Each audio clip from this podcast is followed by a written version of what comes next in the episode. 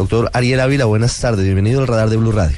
Buenas tardes y muy amable por su invitación. Muchísimas gracias. ¿Qué pueden decir hoy ustedes con base en eh, las denuncias y el trabajo de campo sobre la vacrim política? Mire, nosotros hicimos una investigación inicialmente en 2011, después 2014 y 2015 elecciones locales el año pasado. En cada una de esas elecciones nosotros estudiamos las relaciones entre criminales y políticos y más o menos sacamos cuatro conclusiones. La primera es que los métodos de interferencia de organizaciones criminales en política se mantienen, pero han cambiado. Ya no está el famoso proselitismo armado, que era que un grupo armado ilegal, organización criminal, obligaba a la población a votar por determinado candidato, sino que ahora se hace una financiación de campaña. Con eso se distorsiona o se hace más difícil la posibilidad de investigar ese tipo de financiación ilegal. La segunda conclusión es que en sentido estricto el sistema electoral colombiano está hecho para que no funcione. El Consejo Nacional Electoral no tiene recursos económicos, entonces no tiene delegados regionales. Adicional a eso, el Consejo Nacional Electoral lo eligen los partidos políticos. Entonces, allá prima la ley de que tú no me investigas y yo no te investigo. Entonces, no hay quien haga seguimiento. Lo tercero es que efectivamente esto se mantiene en todos los niveles, en el Congreso de la República, eso se mantiene. Eh, eh, con el señor Alexander García, por ejemplo, nosotros lo denunciamos en 2011, en 2014. Pasó eso y el señor no tenía ninguna investigación. Y le doy este dato. En 2011, cuando hicimos la investigación y lo denunciamos, la policía nos corroboró que efectivamente sí habían esos indicios y nunca se abrió una investigación. Mira, y, el cuarto asunto sobre esto es la responsabilidad política y de los ciudadanos. Los partidos políticos no tienen ningún tipo de sanción, entonces básicamente avalan este tipo de candidatos y la ciudadanía sigue votando por los mismos partidos y por los mismos candidatos. Y eso es lo que pasa en el Congreso de la República. ¿Podría llegar eventualmente a darse un fenómeno como el de la parapolítica o usted cree que eventualmente es otro tipo de,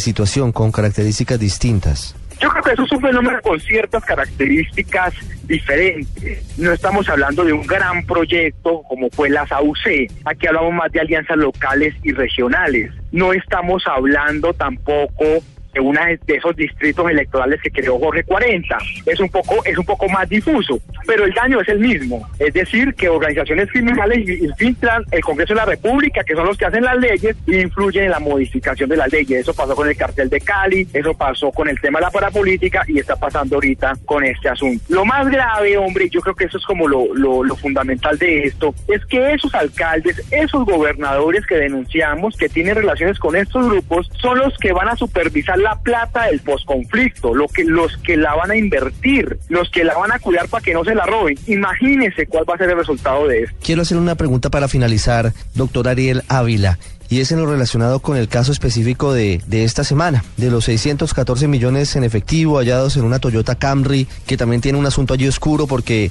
había sido vendida por el Congreso y no había sido hecho el traspaso, por los vínculos del joven Luis Javier Rojas con eh, doña Magdalena Morera, que era la jefe financiera del Parlamento de Colombia, y los vínculos con Alexander García. ¿Eso qué nos puede decir? Alexander García, en la investigación de 2011, se le detectó relaciones con alias Cuchillo y un señor llamado Carechimba, que está era de los disidentes del ERPAC en el sur del Meta y norte del Guaviare. Él empezó siendo diputado, bueno, concejal de San José del Guaviare, después diputado apoyado por un esmeraldero que fue asesinado, Yesid Nieto. Después de eso comenzó a ser financiado por un señor llamado Ramón Rojas, que es el mayor contratista hoy en día en el Guaviare, muy cercano a un extraditado llamado bueno, de hecho es su cuñado. Y el hermano de Alexander García está acusado de pertenecer a las Bacrín del sur del Meta. De hecho está, está prófugo. Y todo esto, estas denuncias no se investigaron, pero además la captura de esa, de ese carro, de ese muchacho, la incautación de ese dinero, se da precisamente cuando se sabe que hace dos semanas los urabeños compraron las franquicias del bloque Meta y Libertadores del Bichada. ¿Qué coincidencia es? O sea, que un congresista acusado de tener relaciones con unas Bacrín que son vendidas a los uradeños, lo cogen con un montón de plata. Y esto es importante recordarlo. El operativo donde capturaron al joven y, bueno, incautaron el dinero y el carro, no fue un retén por casualidad, es que era un operativo dirigido contra ese carro. Alguien estaba